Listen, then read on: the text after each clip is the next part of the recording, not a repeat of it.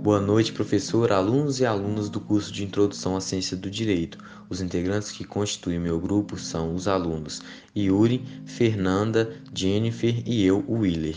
Nós optamos pela modalidade podcast a fim de debater a primeira questão abordada pelo professor Marco Antônio, utilizando como parâmetros os livros Manual de Introdução à Ciência do Direito, do de Moules, e o livro Introdução ao Estudo do Direito, do Ferraz Júnior. Enfim, vejamos o desfecho.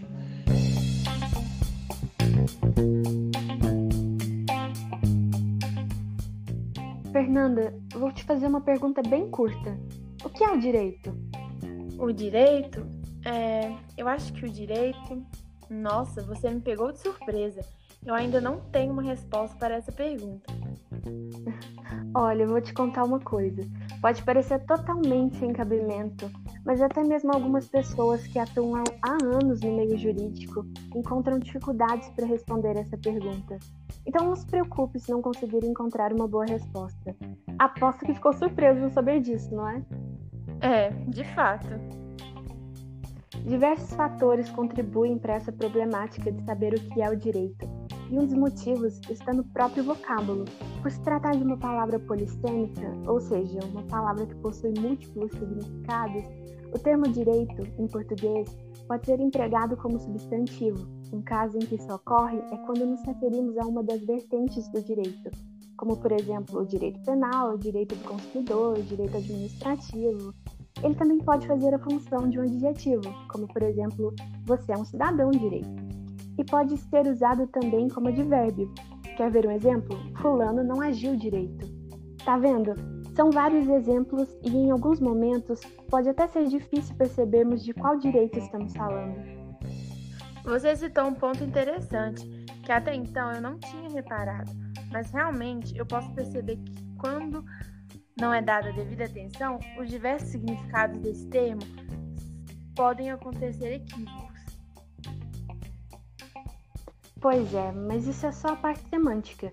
Para entendermos com profundidade esse tema, precisamos, além de tudo, buscar compreender como o senso comum enxerga o direito.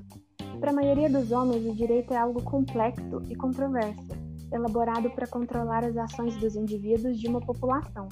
Para outros, ele é uma ferramenta essencial para a manutenção da ordem social, impedir arbitrariedades e promover a justiça. Além disso, é importante saber as origens etimológicas dessa palavra, tanto a palavra ius, oriunda do latim clássico, quanto a palavra directum, advinda do latim vulgar, significam direito.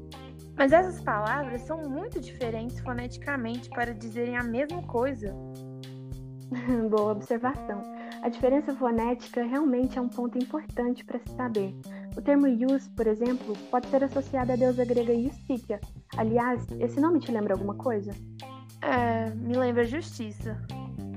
Exatamente, esse termo remete à justiça, bem como jurídico, entre outras palavras nesse sentido. Já o termo directum significa linha reta, ajustado. A palavra direito em português carrega o sentido tanto da palavra ius quanto da palavra directum.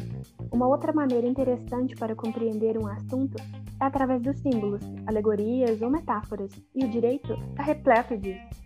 Sim, sim. Tem uma estátua de uma mulher segurando uma espada. Algumas vezes ela está vendada, outras vezes não. E uma balança com dois pratos também. A mulher, em alguns casos, representa a deusa Diké, grega, em outros, a deusa romana Justitia. E a venda significa imparcialidade, isonomia, enquanto a deusa sem a venda representa o saber puro, a sapientia. A palavra simboliza a justiça e o equilíbrio entre o certo e o errado. Você me passou bastante informação a respeito do direito, mas ainda é difícil para mim afirmar o que é o direito. Como que eu faço para sintetizar tudo isso que foi falado? Não, você tem razão. Não é conveniente explicar tudo o que foi dito toda vez que for necessário dizer o que é direito. Diversas correntes da filosofia e do próprio direito apresentam conceitos distintos. Nesse caso, acho conveniente citar apenas o conceito de direito de Hans Kelsen, um dos maiores juristas de todos os tempos. Para esse pensador, o direito é uma ordem normativa da conduta humana, ou seja, um sistema de normas que regulam o comportamento humano. Com o termo, com o termo norma, Kelsen buscou significar algo que deve ser ou acontecer, especialmente como um homem deve conduzir-se de determinada maneira. Nossa, agora ficou fácil entender o que é o direito. Calma, calma. Essa definição kelseniana não é, não é unânime para todas as correntes filosóficas e jurídicas que pretendem conceituar o direito. Ela contrasta com muitas outras definições, como as definições de os naturalistas ou realistas, por exemplo. Mas esse assunto, como diz o professor, é o tema da nossa próxima aula, ou melhor, do nosso próximo podcast.